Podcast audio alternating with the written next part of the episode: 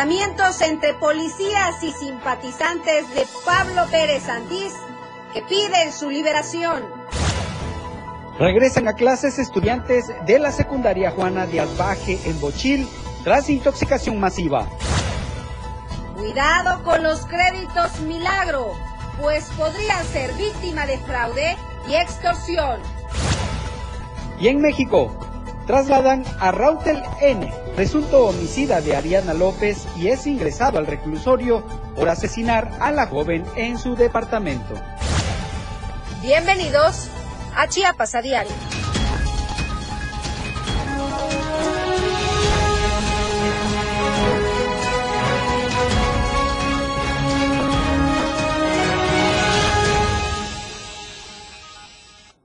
¿Cómo están? Muy buenas tardes. Qué gusto saludarlos esta tarde de martes 8 de noviembre. Sin duda, para esta casa editorial estamos de fiesta, estamos de manteles largos y en especial para Diario TV Multimedia, que hoy estamos cumpliendo cuatro años de poder llegar hasta sus hogares, cuatro años de estar con ustedes por permitirnos eh, conquistarlos a través de una plataforma diferente, de una eh, manera diferente a la que usted estaba acostumbrado a que llegáramos a través de Diario de Chiapas. Hoy estamos conquistando todas las plataformas sociales, estamos en Instagram, estamos en Twitter, estamos en Facebook, TikTok, eh, también con un podcast queremos conquistar todas las plataformas y poder llegar hacia ustedes de la manera que usted lo prefiera.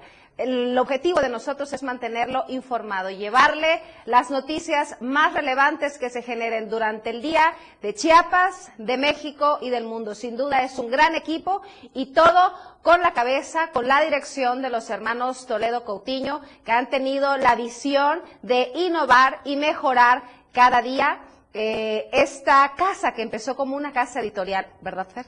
Así es, Vivi, ¿qué tal? Muy buenas tardes. Muy buenas tardes a usted que nos acompaña desde cualquier punto del estado de Chiapas y por supuesto aquí en la capital. Sabemos que está usted en su casa, a lo mejor ya comiendo, trabajando, en el carro, donde usted nos vea y nos escuche. Muchas gracias, muchas gracias por su preferencia y por supuesto, gracias a usted se cumple este cuarto aniversario de Diario TV Multimedia y esperamos estar muchísimos años más con usted informándole de la manera más veraz y por supuesto oportuna. Así es, Fer. Vamos, empezamos de lleno con la información, cambiando completamente eh, los festejos para la realidad que está viviendo Chiapas. Hoy, en los altos, también nuevamente elementos de la Policía Estatal Preventiva y Municipal se enfrentaron con habitantes del Pinal, quienes se han manifestado exigiendo la liberación de su líder, Pablo Pérez Santís. Sin duda es una situación que ha mantenido tensa a la sociedad durante semanas, pero Janet Hernández, nuestra corresponsal, nos tiene más detalles sobre esta situación. Muy buenas tardes, Janet, adelante. Hola, Viri, muy buenas tardes. Informarles que elementos de la Policía Estatal Preventiva Municipal y elementos de la Guardia Nacional se enfrentaron con habitantes del Pinar, quienes marcharon y se manifestaron en el Palacio de Justicia para exigir a las autoridades la liberación de su líder Pablo Pérez Santis. Más de 500 simpatizantes de Pérez Santis se concentraron desde las 9.45 de la mañana en el estacionamiento de Sanz para, para marchar hacia el Palacio de Justicia, donde realizaron destrozos en el inmueble, quedando una camioneta que se quemando, perdón, una camioneta que se encontraba estacionada. Así también vandalizaron la presidencia municipal. Desde este lunes comenzó a circular a través de redes sociales que gente de Pablo Pérez Santis bloquearía las entradas y salidas de la ciudad así como la retención de funcionarios, por lo que el personal del ayuntamiento y fiscalía desalojaron sus lugares de trabajo, mientras que en el kilómetro 46 de la carretera de Cuota San Cristóbal, en el crucero de San Pablo de la carretera San Cristóbal Comitán, se presentaron los elementos policíacos desplegando un dispositivo de seguridad para evitar que estas personas cerraran las vías de comunicación. Así también un helicóptero sobrevoló en la zona. Los manifestantes indicaron que ellos ya no están pidiendo una mesa de diálogo, con el gobierno ahora están exigiendo la libertad de Pablo, por lo que decidieron dirigirse al kilómetro 46, a pesar de que se encontraban los policías. El enfrentamiento entre los elementos de seguridad los inconformes se dio a la altura de una tienda comercial en donde realizaron detonaciones de armas de fuego. lanzaron piedras, cohetes y bombas, mientras que los uniformados avanzaron lanzándoles gas lacrimógeno y lograron dispersar a esta gente. Posteriormente retomaron el control en la zona donde se ubica el ayuntamiento y el Palacio de Justicia, logrando detener a 10 sujetos y asegurar a cuatro motocicletas. Bomberos, bomberos acudieron al lugar para sofocar el incendio de la camioneta. Y finalmente comentarles que esta situación se tornó muy tensa, causando temor entre la ciudadanía. Negocios se vieron obligados a cerrar sus puertas y algunas escuelas suspendieron clases. Hasta aquí el reporte. Muy buenas tardes. Muy buenas tardes, Janet. Muchísimas gracias por tu reporte. Estaremos pendientes para darle seguimiento a esta situación que sin duda cada día se ha agravado más y la secretaria de Gobernación, ni sus luces. Si alguien sabe en dónde está, díganme que necesitamos que ejerza ya el Estado de Derecho, que nos brinde seguridad a los chiapanecos y que necesitamos que haga su chamba, si la conoce, para que le comparten que ese es su trabajo, garantizar el Estado de Derecho en el Estado de Chiapas. Y en este mismo contexto, luego de que se registraran estas agresiones y actos vandálicos en edificios públicos eh, de San Cristóbal de las Casas e incluso se quemara un vehículo, elementos del grupo interinstitucional conformado por la Policía Municipal, Policía Estatal Preventiva y Guardia Nacional, desalojaron a un grupo de personas provenientes del ejido Cuxtatali, El Pinar, quienes exigían la liberación de su líder detenido en días pasados. Apegados al protocolo de actuación, los elementos implementaron acciones disuasivas con apoyo de químicos, logrando desalojar a estas personas, las cuales portaban palos, piedras e incluso utilizaron cuetones en contra de las corporaciones.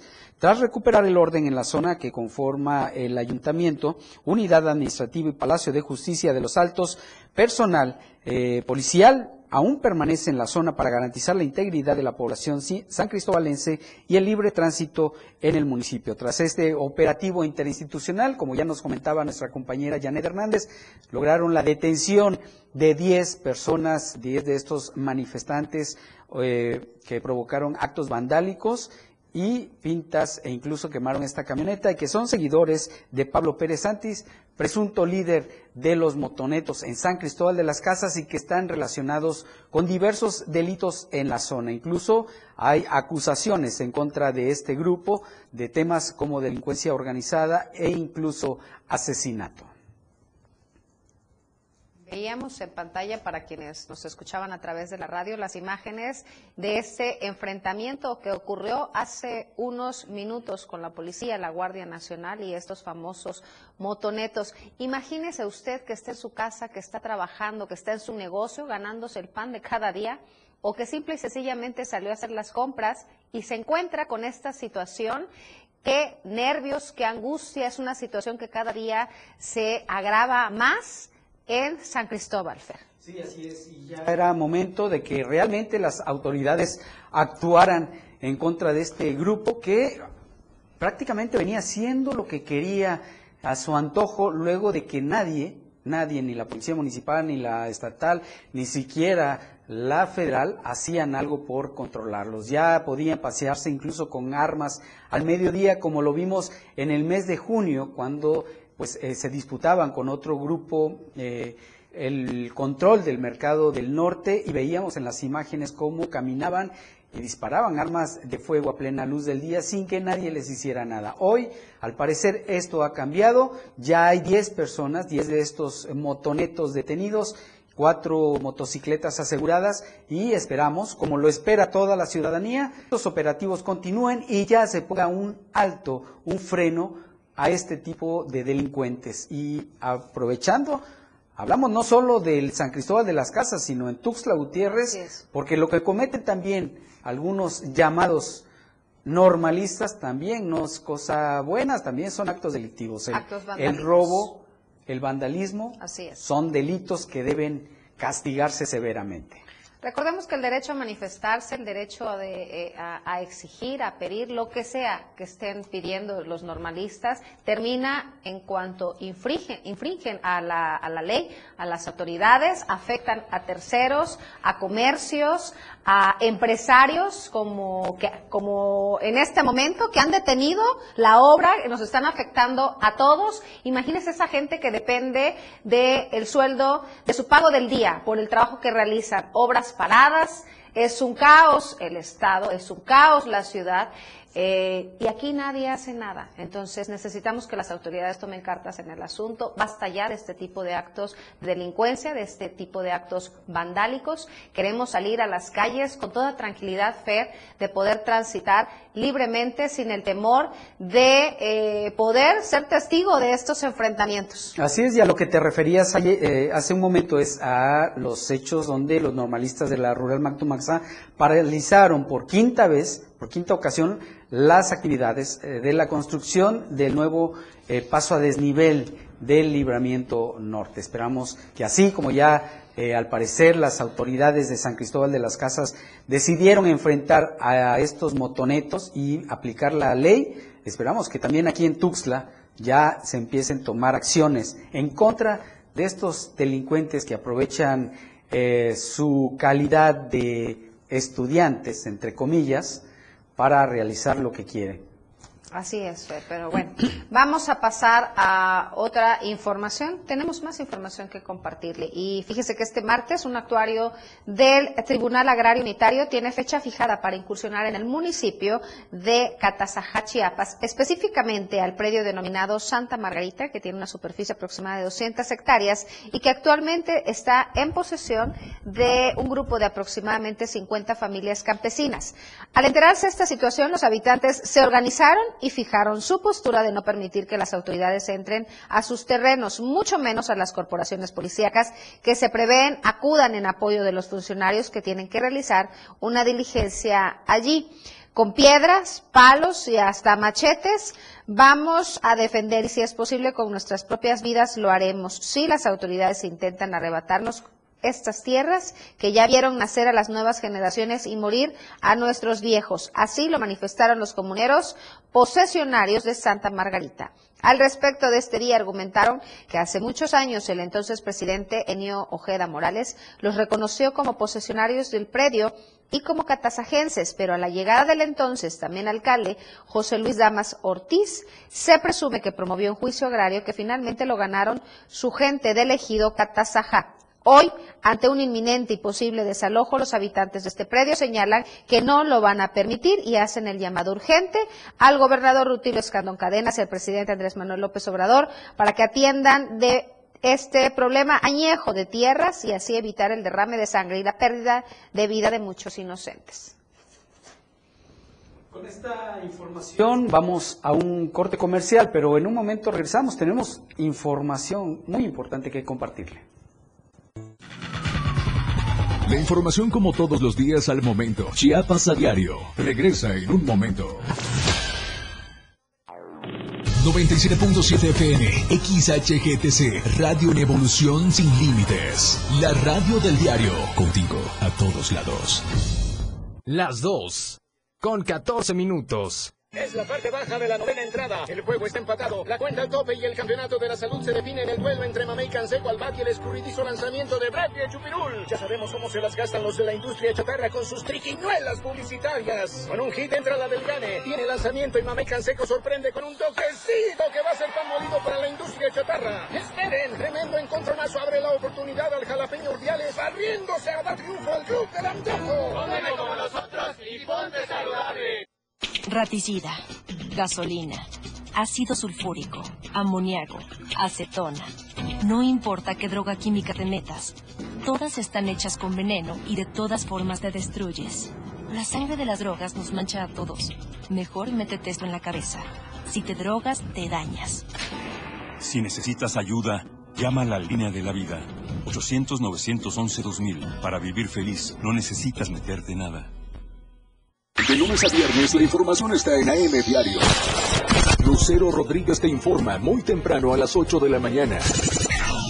Toda la información, entrevistas, reportajes de lunes a viernes. AM Diario en el 97.7 FM, la radio del diario. Por amor al arte. Todo lo relacionado al arte y la cultura de nuestro estado. Difusión de eventos, carteleras, conciertos, datos curiosos e invitados especiales. Por amor al arte. Domingos de 9 a 11 de la mañana por el 97.7. La radio del diario. Contigo a todos lados. La neta, un espacio en donde nos identificamos muy mexicanos. La neta del 977. Notas, entrevistas, secciones. Escucha a Luis Tovilla todos los sábados de 3 a 4 de la tarde. Por esta frecuencia, 977 FM, la radio del diario. 97.7, la radio del diario. Viridiana Alonso y Fernando Cantón, con toda la información, ya está de regreso. Chiapas a diario.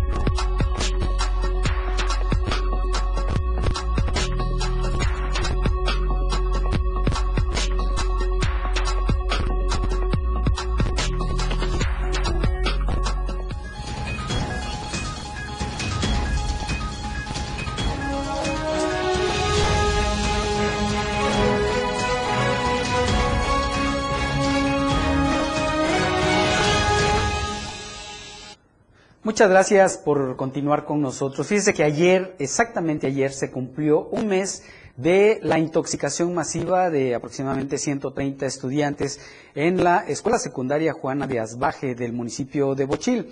En su momento, los padres de familia pues hicieron pruebas de laboratorio a sus hijos y estos arrojaron que había sido cocaína. Las autoridades estatales y federales negaron que se hubiese tratado de esta sustancia, pero se comprometieron muy formalmente con los papás, prometieron que darían a conocer los resultados en días próximos de los estudios que ellos realizarían. Incluso el presidente de la República, Andrés Manuel López Obrador, pidió 10 días más para que se pudiera entregar un resultado a los padres y que tuvieran la confianza de que se iban a entregar estos resultados de manera transparente. Sin embargo, hasta el día de ayer los padres de familia no han recibido alguna comunicación de las autoridades federales. Vamos a platicar con el señor Antonio Hernández, que es papá de una de estas estudiantes que resultó intoxicada. ¿Qué tal, don Antonio? ¿Cómo está? Muy buenas tardes.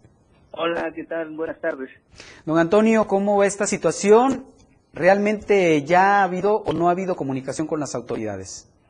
No, ha sido muy poca la, la, la comunicación ahí con las autoridades sobre el tema de el, los estudios, las, investigaciones que se han realizado. Sabemos que eh, se necesita mantener muchas cosas en secrecía por parte de ellos, se entiende, y por eso hemos dado ese espacio para que ellos hagan su trabajo, ¿no?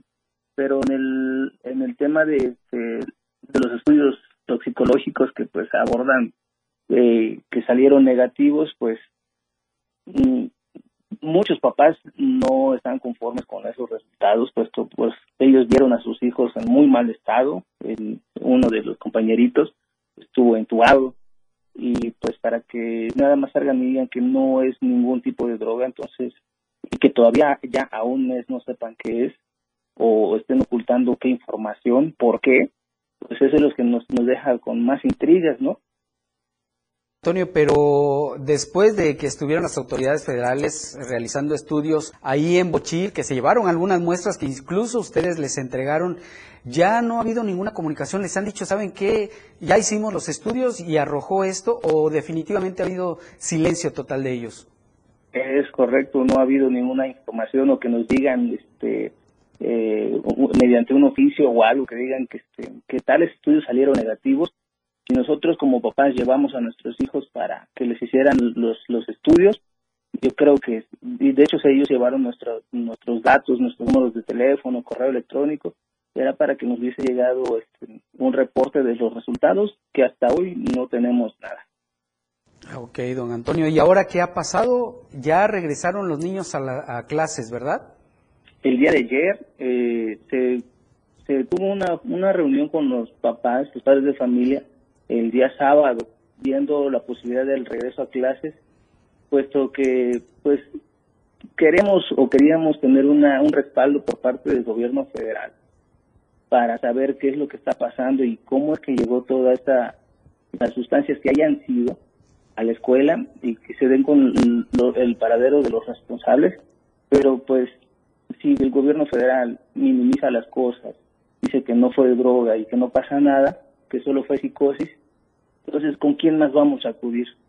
Ya no sabemos ni con quién más acudir, este, y pues estamos buscando la manera de que los niños ya no sigan perdiendo clases. Se tomó el acuerdo de que pues se regrese con algunas medidas de seguridad. Las cámaras, se instalaron algunas cámaras, se está haciendo ahí eh, el oficio para el tema de la eh, revisión mochila, que sabemos que es un tema delicado, pero todos los papás están de acuerdo pues que se haga eso, ¿no? Porque si todavía no sabemos cómo pasó esto en la escuela y quiénes son los responsables, quizá todavía los responsables también están en la escuela, ¿no? No sabemos.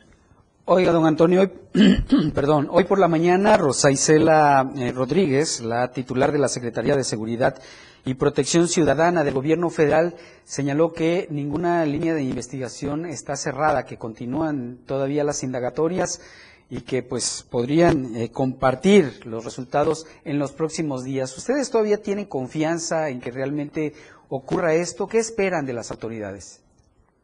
Pues lo que queremos es que no oculte nada. No, o sea, hay, hay, hay estudios que salieron eh, positivos a estupefacientes y que de buenas a primeras digan que no y que después llegan eh, personas de la Ciudad de México a hacer los estudios ya afuera de tiempo, pues les iba a salir negativo. Incluso los, los mismos positivos que estuvieron acá, este, ellos decían que no eran positivos, que eran negativos.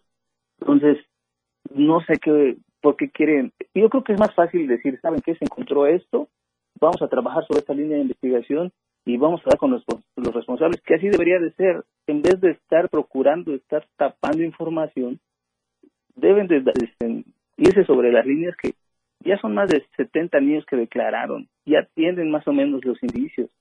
Entonces, no sé qué esperan para actuar o hacer algo pues a beneficio no solo de los muchachos de la escuela, sino también todo el, municipio que también se ve afectado. ¿no?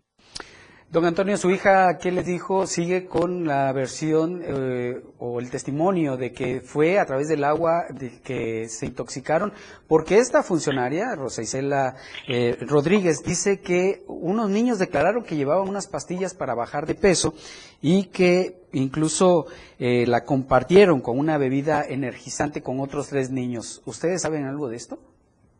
Sí, se hablan de varias versiones, eh, eh, entre ellas la que se comenta de las bebidas energizantes, pero pues también se habla de que hay estudios de laboratorios particulares que han dado positivos. O sea, bien, este, se sabe que hay niños que eh, fueron también ya intimidados por otros compañeritos para que no comenten nada. todo eso también tenía conocimiento el exdirector de la secundaria, que pues ahorita se hizo el cambio de, director y, y pues ayer también hubo una controversia con los maestros que no se presentaron a, a laborar, puesto que cumplen con dos plazas, una en la mañana y otra en la tarde, y dijeron pues no vamos a ir hasta que nos cumplan nuestros, nuestras peticiones. Pero aquí pues la seguridad de los muchachos, ¿quién se lo garantiza? no Entonces, aquí hay varias versiones. Lo importante es saber que todas esas versiones ya lo tienen la Fiscalía y la Fiscalía de Adolescentes yo creo que ya tienen un muy buen avance. Queremos creer eso. Habla de que unos niños o unos muchachos han intimidado a otros. ¿De qué hablamos? ¿De qué forma los han intimidado? Es, lo que se, comenta entre los niños. Pues ah. creo que han visto que algunos compañeritos este, vieron que entraran otros al salón, a, a, salones que no eran de ellos. Ah, Don Antonio, regresando al tema del reinicio de clases, ¿qué acordaron con los padres de familia? ¿Cuáles van a ser las medidas que van a tomar para proteger a los niños y evitar un nuevo caso? Sí, eh, se tomó el tema de las cámaras, este, se instalaron cámaras de, en las instalaciones, eh, se van a poner más cámaras, este, se va a hacer una cooperación entre más papás. Eh, el tema de que pues igual un grupo, un comité, se va a armar un comité para el el tema de la revisión mochila, se tiene que llevar una capacitación para que se pueda ejercer, este, y con, obviamente con el consentimiento de, todos los papás, que pues ya se firmó un, un documento donde estamos de acuerdo.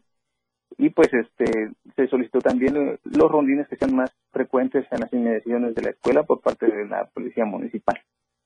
Bien, don Antonio, ¿todos los padres estuvieron conformes con este regreso a clases? Algunos no tanto, porque todavía no se sienten seguros que este que eh, quién no les asegura que vaya a volver a suceder esto, ¿no?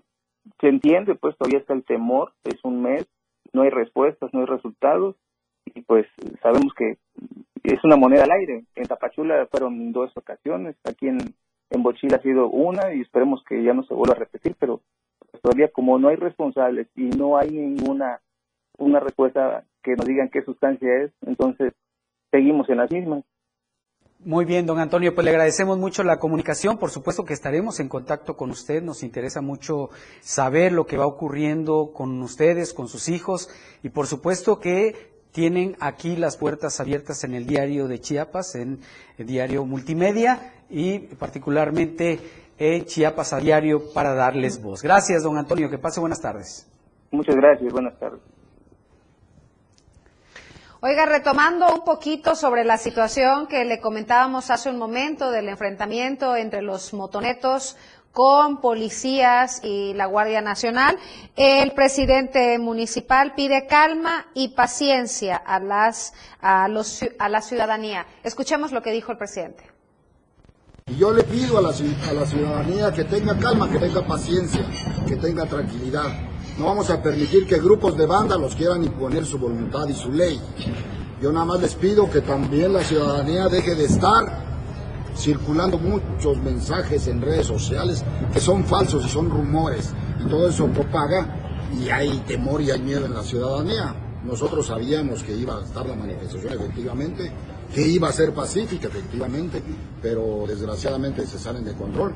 Y no se vale también que las manifestaciones traigan a mujeres y a niños que únicamente ponen en peligro y en riesgo la integridad de todos, pero sobre todo de la policía, porque una agresión a una mujer y a un niño es un delito.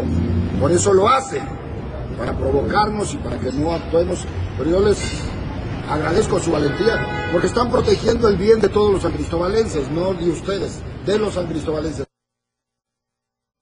así las cosas en San Cristóbal de las Casas. Y sí, si en algo tiene razón el presidente municipal, es que no hay que circular mensajes falsos que provoquen pánico, incertidumbre, miedo entre la población, Viri. Así es, hay que estar pendiente de los espacios informativos como este, a través de 97.7 de las autoridades, para conocer realmente la situación de lo que ocurre en San Cristóbal de las Casas. Con esto nos vamos a hacer una breve pausa, son dos de la tarde con 29 minutos, tenemos más al volver. Cada día de la semana, de lunes a viernes, te informan Chiapas a diario. Después del corte, ya regresa. Evolución sin límites. La radio del diario. Más música, noticias, contenido, entretenimiento, deportes y más. La radio del diario 977. 97.7. La radio del diario. Más música en tu radio.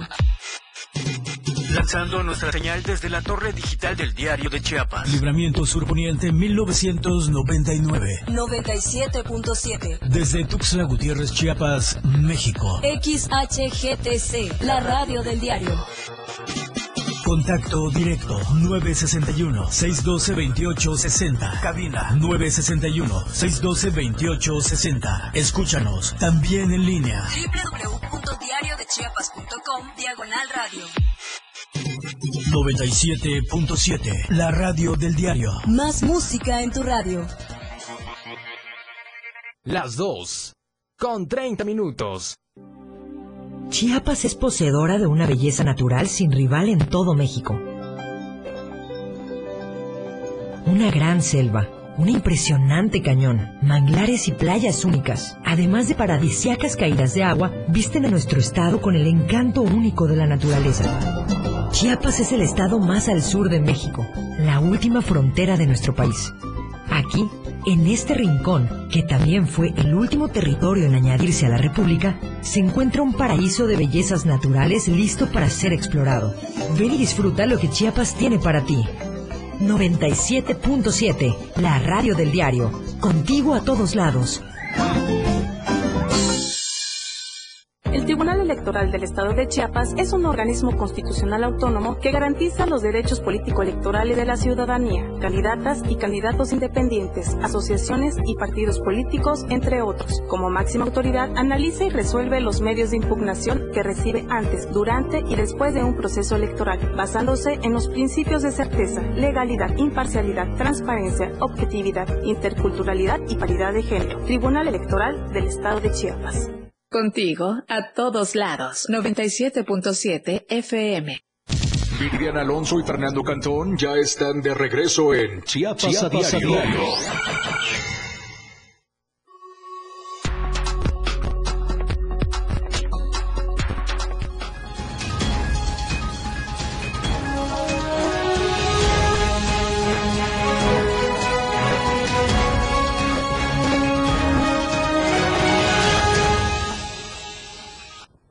Estamos de vuelta. Gracias por continuar con nosotros a través del 97.7, la radio del diario. Fíjese que padres de familia de la escuela secundaria Adelardo de la Torre Grajales del municipio de Chiapa de Corzo se manifestaron a las afueras de la UCICAM con la intención de exigir que se les brinde maestros a dicha institución que desde hace dos años están en espera. Eden Gómez nos presenta la nota.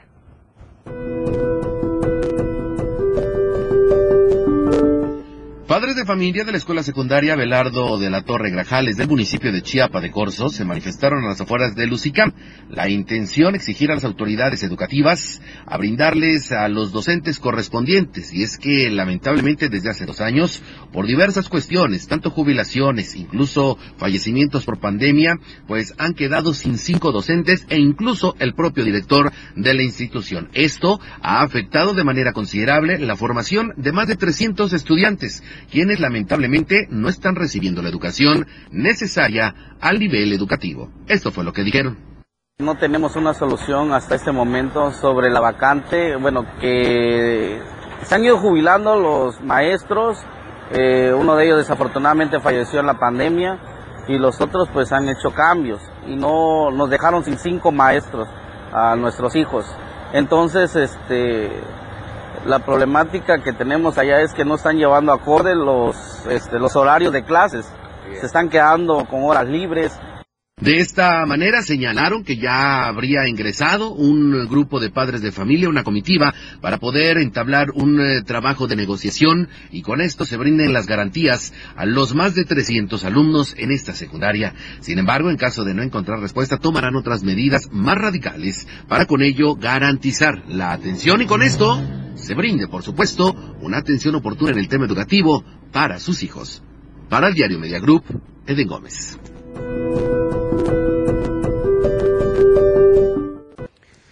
Aquí le hemos informado esta lamentable noticia de que Estefanía Martínez Matías fue localizada sin vida hace pues unos días y por la Fiscalía General del Estado. Nuestra compañera Adriana Santos tiene más detalles de este lamentable hecho. Tras seis días del reporte de su desaparición, el pasado sábado fue encontrado sin vida el cuerpo de Estefanía Martínez. Las autoridades ya investigan este crimen como feminicidio. Tras seis días de haber sido reportada como desaparecida, la joven Estefanía Martínez Matías fue localizada sin vida el pasado sábado 5 de noviembre. La Fiscalía General del Estado informó que una brigada de búsqueda halló su cuerpo en estado de descomposición a la orilla de la carretera Tuxtla-Emiliano Zapata. El próximo viernes, en punto de las 4 de la tarde, se realizará una marcha para exigir que se realicen las investigaciones correspondientes conforme al protocolo de feminicidio, puesto que se tienen indicios del presunto responsable de este asesinato. La tarde de este lunes, el cuerpo de la joven de 22 años será entregado a sus familiares para ser trasladado al municipio Ángel Albino Corso, de donde era originaria. Estefanía dejó su pueblo natal hace varios años para lograr su sueño de ser enfermera.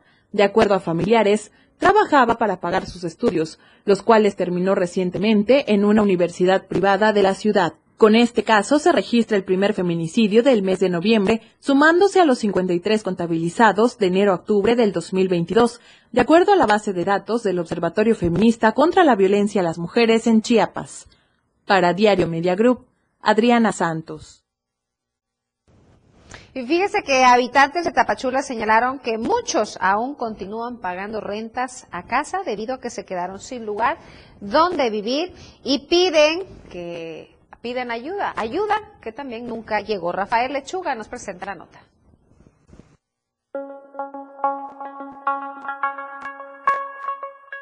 Desde hace más de 17 años, habitantes de la costa de Chiapas perdieron sus viviendas ante los estragos que dejó el huracán Stan. Grupos indígenas de esta región señalan que aunque han pasado los años, muchos aún continúan pagando rentas de casa debido a que se quedaron sin un lugar donde vivir y dicen la ayuda nunca llegó. Porque llevamos 17 años sin tener nuestras escrituras, nuestras viviendas, porque hay mucha gente que quedó sin casa personas que quedaron sin familia, personas que quedaron sin un hogar, si donde, por así, ahorita todo el mundo está rentando. Explicaron que han presentado denuncias ante las autoridades correspondientes para que se esclarezca si existe un recurso para ayuda humanitaria y para rehabilitación de viviendas. Sin embargo, no han tenido una respuesta oportuna, por lo que piden atender esta situación, pues señalan la economía cada vez es más crítica y los ingresos son insuficientes para continuar pagando rentas. Desde Diario TV Multimedia Tapachula, Rafael Lechuga. Y ha iniciado la campaña del canje de armas por electrodomésticos, una campaña que además de busca desarmar a la población, evitar más eh, medios para que haya delitos en la entidad. Marco Alvarado con los detalles. El canje de armas de fuego por electrodomésticos o dinero también tiene por objetivo crear conciencia del riesgo que implica tener un arma en casa. La cultura de la prevención de la violencia empieza en los hogares. Así lo comentó al respecto la titular de la Unidad de Prevención de la Violencia de la Secretaría de Seguridad Pública Federal, Tania Enríquez. Sensibilizar y concientizar a la ciudadanía de lo importante que es eh, vivir en paz. Eh, darnos una corresponsabilidad, porque así como gobierno tenemos la obligación de proteger a las y los ciudadanos, también la ciudadanía y les pedimos que nos apoyen y que también trabajemos para esta constitución de paz. Entonces, es bien importante sensibilizar. Un segundo pilar eh, fundamental es justamente eh, el, pensar que un arma de fuego nos protege o nos da seguridad en casa. Al contrario, lo que hemos visto es que eh, puede ser eh, factor de accidentes graves y accidentes que no quisiéramos ver en, la casa como eh, una bala perdida, suicidio, entonces, En 2019, un estudio del Instituto de Investigaciones Sociales de la Universidad Nacional Autónoma de México reveló que la posesión de armas significa un riesgo latente, porque el que la posee asume tener un poder diferente, puede quitar la vida en cualquier momento o lesionar a otra persona. La vida y la integridad son los bienes por excelencia que como sociedad protegemos. A esto se suma el hecho de que en México las cifras de homicidios dolosos de fuego han ido en aumento. Para Diario Media Group, Marco Antonio Alvarado. Fíjese que migrantes que avanzaron desde Tapachula el pasado lunes, el día de ayer, arribaron ya a Huixla tomándose un descanso en esta eh, en este lugar para poder continuar con su ruta hacia Oaxaca. De los más de 300 extranjeros, la mayoría venezolanos, decidieron caminar a pocas horas en que eh, Estados Unidos se realicen elecciones, con lo que confían la puerta de entrada a este país se abrirá en los próximos días. El contingente tuvo que soportar la fuerte lluvia que se registró sobre la región Soconusco, por lo que llegaron cansados y en condiciones adversas al mencionado municipio. A pesar de la fatiga que ha implicado la caminata, los internacionales intentarán avanzar hacia la caseta de Cerro Gordo, ya dentro del municipio de Villa Comaltitlán, aunque algunos han decidido descansar en la cancha techada del barrio Guadalupe, a las afueras de Huixla. Los venezolanos han señalado durante su camino que piden al gobierno mexicano los dejen avanzar hasta la frontera norte, ya que su intención no es quedarse en territorio nacional, sino llegar a Estados Unidos en busca de una nueva oportunidad de vida.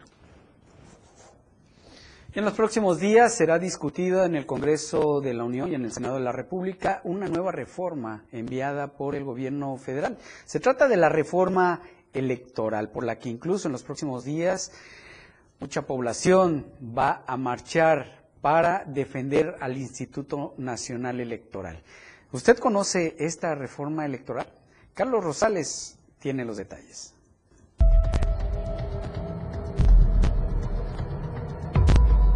Usted ya sabe de qué trata la reforma electoral que propone el presidente Andrés Manuel López Obrador.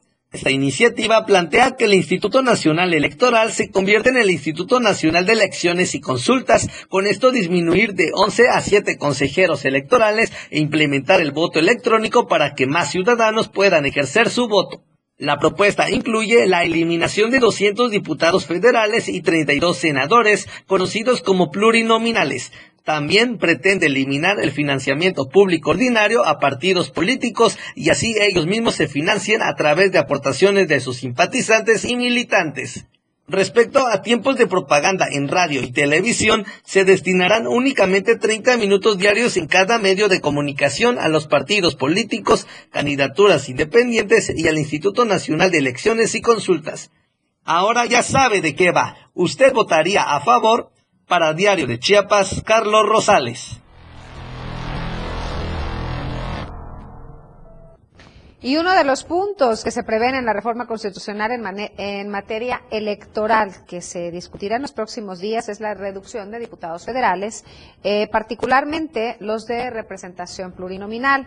Por eso Marco Antonio Alvarado salió a preguntar a la ciudadanía qué opina de esta situación. Veamos.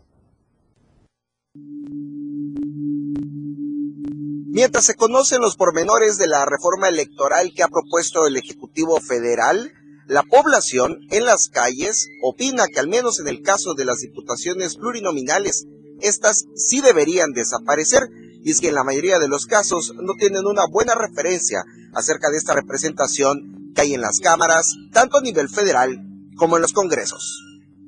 La verdad, pues sí es un gasto prácticamente innecesario, dividen los votos, ¿no? No, este, no, no son, no, no me parecen útiles, la verdad, innecesario o algo en el cual, este, no alcanzan ni, ni la mayoría de votos, no, Eh, yo creo que ya debería, este, eliminarse, ¿no? En mi aspecto como ciudadano. Porque realmente los que llegan oficialmente sí deberían estar. Entonces creo que este, nosotros estamos pagando un impuesto de más aparte de que este, la gente, pues estamos trabajando todos, ¿no?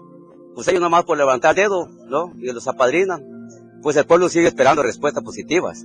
Yo pienso que, mi forma de pensar, creo que todos estamos de acuerdo a que se elimine, ¿no? Y que estén los oficiales, ¿no? Pues para mí me parece mal, porque si están cobrando y no están haciendo nada, pues que se salga. ¿Habría que reducir un poquito la nómina? Me parece perfecto pero está difícil que lo hagan. Y es lo que, por eso van, no van por, por el beneficio de uno o de la colonia o del pueblo, pues. No, el, eliminarlas, definitivamente porque son gastos que no, no, no, no. Eh, debe estar eh, todos los que están, los dirigentes desde el presidente de la República, deben de estar a favor del pueblo menos gastos, evitar egresos para beneficio del pueblo. La opinión es contundente en cuanto al tema de las diputaciones plurinominales. La población está de acuerdo con que estas figuras sean prácticamente eliminadas, ya que no se percibe cuál es el beneficio último para los ciudadanos. Mientras tanto, habremos de conocer más detalles sobre esta reforma electoral en México. Para Diario Media Group, Marco Antonio Alvarado.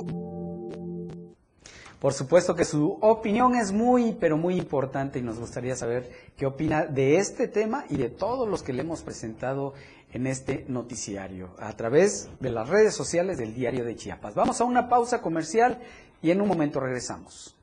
Chiapas a diario, después del corte, ya regresa.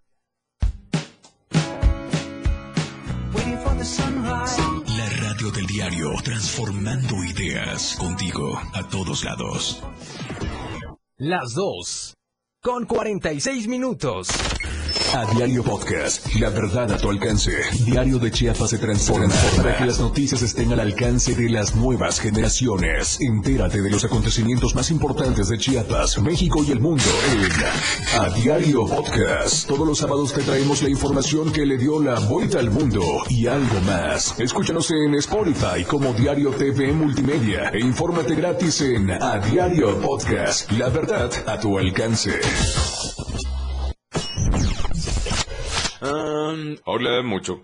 Hola, mucho gusto. Hola, mucho gusto. Les presento. No, no, no. Mejor, ¿qué tal? ¿Cómo están ustedes? No, no, no, mejor. ¿Qué tal? ¿Cómo están ustedes? No. Mejor yo me presento. Dos, uno. Sin tanto rollo, ustedes ya me conocen. Yo soy el patrón. Y quiero que me acompañes de lunes a viernes, una hora, de 6 a 7 de la tarde, en donde tendremos entrevistas, música, géneros, publicidad. Bla, bla, bla, bla. Mejor escúchenlo. Es que no me va a dejar presentarlo. Después de todo, con... Sí. ¡Corazón Santo! El patrón de la radio. Escúchalo aquí, en el 97.7, la radio del diario. Te pasarás una hora muy amena y divertida. Dos, uno. Ha llegado con gran velocidad, demostrando el poderío de sus máquinas, conducido por grandes pilotos. En la radio del diario 97.7 FM, todo sobre la Fórmula 1, todos los lunes en La Remontada. Muchas emociones, adrenalina pura, grandes torneos. Lo más trending en música, la radio del diario 977. Contigo a todos lados. Día a día, semana tras semana, a diario. Toda la información ya está en Chiapas, Chiapas a a diario.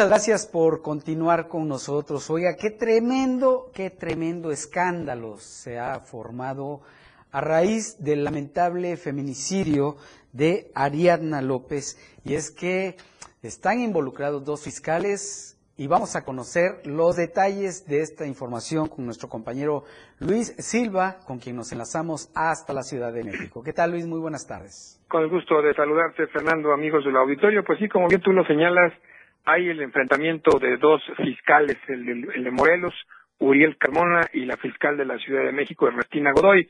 Esto por el feminicidio en contra de una mujer, Ariadna Fernanda López Díaz, quien fue localizada en un paraje en Tepoztlán, Morelos, hace seis días directamente por varios ciclistas que la encontraron en un bajo puente en el estado que te comento. Y es que Rautel N recibió hoy la prisión preventiva oficiosa del juez de control que lo reclamó en el reclusorio preventivo Varonil Oriente, donde él fue ingresado la madrugada de ayer. Comentarte que han pasado sus 24, sus primeras 24 horas tras, eh, tras las rejas y será el próximo domingo 13 de noviembre cuando se defina su situación jurídica, es decir, que el juez lo vincule a proceso o le dé auto de formal libertad. Cabe destacar que Raúl, eh, perdón, que Rautel N está acusado de haber participado en el feminicidio de esta mujer debido a las pruebas que le ofrece la Fiscalía a la misma autoridad morelense, en el sentido de que se equivocó en la autopsia de ley, en la necropsia de ley, en la cual señala que esta persona habría fallecido por, por congestión alcohólica y también por broncoaspiración. La, la, el trabajo que realizó esta Fiscalía, eh, Fernando Auditorio, demuestra que, que esta mujer, Adriana Fernanda, tuvo pues varios golpes contusos, una, una policontusión en diferentes partes del, del cuerpo, lo que le habría provocado el fallecimiento. Sin embargo, la jefa de gobierno, Claudia Sheinbaum, aclaró que el fiscal de Morelos encubrió el caso y que estableció varias, varias veces comunicación telefónica con el mismo Rautel N, quien en su celular, de acuerdo a los peritajes, habría realizado por lo menos siete llamadas a la Fiscalía de Justicia del Estado de Morelos. Este encubrimiento provoca que el gobernador de Morelos, Cuauhtémoc Blanco Bravo, se deslinde de responsabilidades y también asegure que no es menester del gobierno del Estado ni tampoco de la jefa de gobierno Claudia Sheinbaum asegurar que se trató de una obstrucción a la justicia.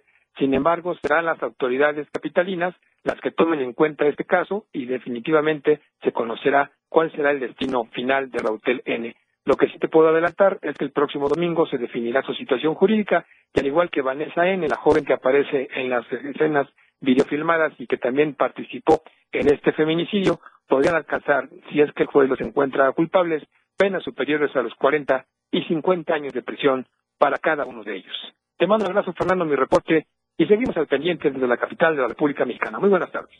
Muy buenas tardes Luis, muchas gracias por la información y pues ya veremos en qué para este asunto. Seguramente va a dar mucho, todavía mucho de qué hablar y de una manera muy lamentable porque las autoridades que supuestamente nos brindan justicia están involucradas. Oye, continuando con los temas nacionales, al dejar en claro que el tricolor no avalará ninguna reforma que dañe el Instituto Nacional Electoral y al Tribunal Electoral del Poder Judicial de la Federación, el presidente del Comité Ejecutivo Nacional del Partido Revolucionario Institucional, Alejandro Moreno, hizo un llamado al PAN y al PRD a dejar atrás las diferencias y fortalecer la coalición va por México para trabajar por el país y en la defensa de las instituciones. El PRI dijo, ahí se va a mantener y agregó que en eso todos coincidimos, estamos juntos y estamos trabajando en ello, por lo que rechazó de manera categórica que el partido tenga un acuerdo con el gobierno para respaldar su iniciativa de reforma electoral. Puntualizó que el PRI está muy claro que jamás vamos a aprobar ninguna reforma que dañe estructuralmente al INE que le reste autonomía al INE y que le reste capacidad para realizar las elecciones. Y a últimas fechas han aparecido principalmente en redes sociales esas personas o empresas que dan préstamos inmediatos sin checar buro de crédito, sin tener que firmar algún documento. De esos préstamos que se le llaman milagro. Bueno, pues tenga usted mucho cuidado porque puede ser víctima de fraude o de extorsión. Francisco Mendoza nos dice por qué.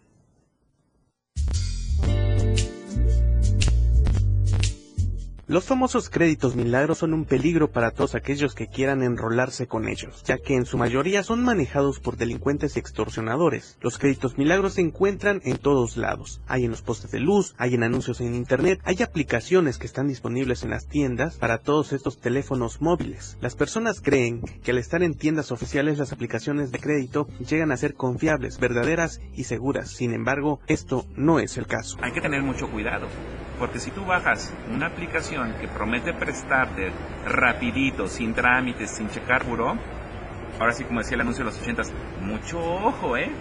Porque estás dando permisos muchas veces en estas aplicaciones para que la aplicación pueda ver todos tus contactos, todas tus fotografías, tener acceso a N cantidad de datos. La mayor parte de información que usamos en nuestros teléfonos son datos sensibles y les brindamos la puerta abierta a estas aplicaciones para que sepan todos lo que es parte de nuestra vida en un instante por estos préstamos que en muchas ocasiones ni necesitamos con tanta urgencia el dinero. son datos sensibles sobre tu persona, podrían ser usados para extorsionarte hay que tener mucho cuidado porque si obtienes, o sea, hay, hay, veces que te prometen crédito y ni siquiera te lo dan te piden un dinerito para una garantía o para algún trámite y ya lo perdiste. En caso de que estas aplicaciones cumplan la promesa y te presten el dinero, este financiamiento va a ser mucho más caro, porque de entrada no checan el buró y si no los pagas, las personas se meten en problemas porque al principio comienzan a hostigar en continuo pago y como usaste esas herramientas, las personas no tienen elementos legales para que los defiendan las autoridades como la Conducef, por ejemplo. Lo que se tiene que hacer en caso de que las personas encuentren un crédito a través de internet o en aplicaciones móviles que sean de muy atractivo visto es buscar la página de la Conducef si esta empresa está dada de alta a fin de no caer en manos de la delincuencia. Para Diario Media Group, Francisco Mendoza.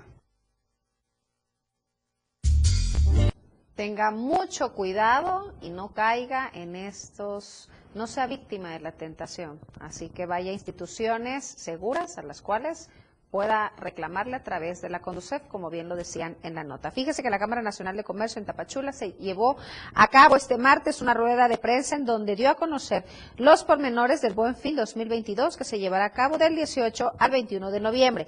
Hernán Betanzos Díaz, presidente del Consejo de la Canaco Tapachula, mencionó que durante dichos días espera una derrama económica de 135 mil millones de pesos en la región.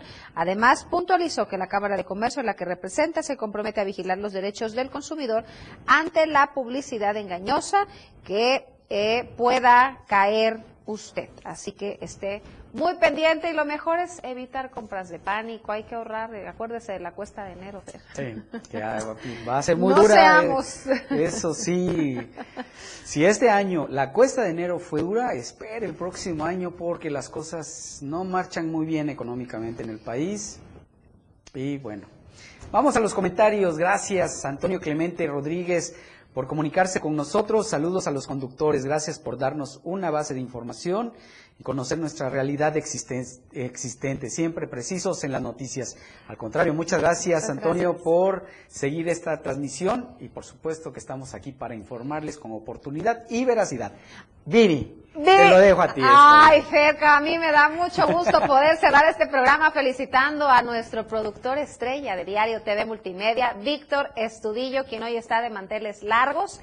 Estoy en espera de mi pastel, yo nada más dejo mi queja por aquí, pero le deseamos un año lleno de éxito, de mucha salud y mucho, eh, mucha paz en su corazón, porque luego hace cada coraje el producer, qué bueno. Larga vida, producer. Feliz vuelta al sol en nombre de todo el equipo. Muchas felicidades. Gracias a ustedes por su compañía. Gracias por seguir este espacio informativo. Que tengan muy buen provecho. Nos vamos, Viri. Nos vamos, pero el día de mañana estamos puntual a las 2 de la tarde por el 97.7. Que tenga un excelente martes. La información aún no termina porque a diario se siguen generando las noticias en Chiapas a diario. Acompaña a Viridiana Alonso y Fernando Cantón en nuestra próxima emisión de 2 a 3 de la tarde. E infórmate de lo que acontece en Chiapas. Chiapas a diario. Editorial de la Radio del Diario. ¿A qué se debió la presencia de Óscar Muñoz Barrera en Chiapas en días recientes? Vino a cobrar facturas políticas a los alcaldes que representó en sus litigios postelectorales de 2021, a los que hizo ganar mediante prácticas legaloides, construyendo con ello gobiernos municipales carentes de legitimidad. ¿O vino a hacer nuevos negocios con los muchos millones de pesos que obtuvo a través de presuntos actos de corrupción, tráfico de influencias y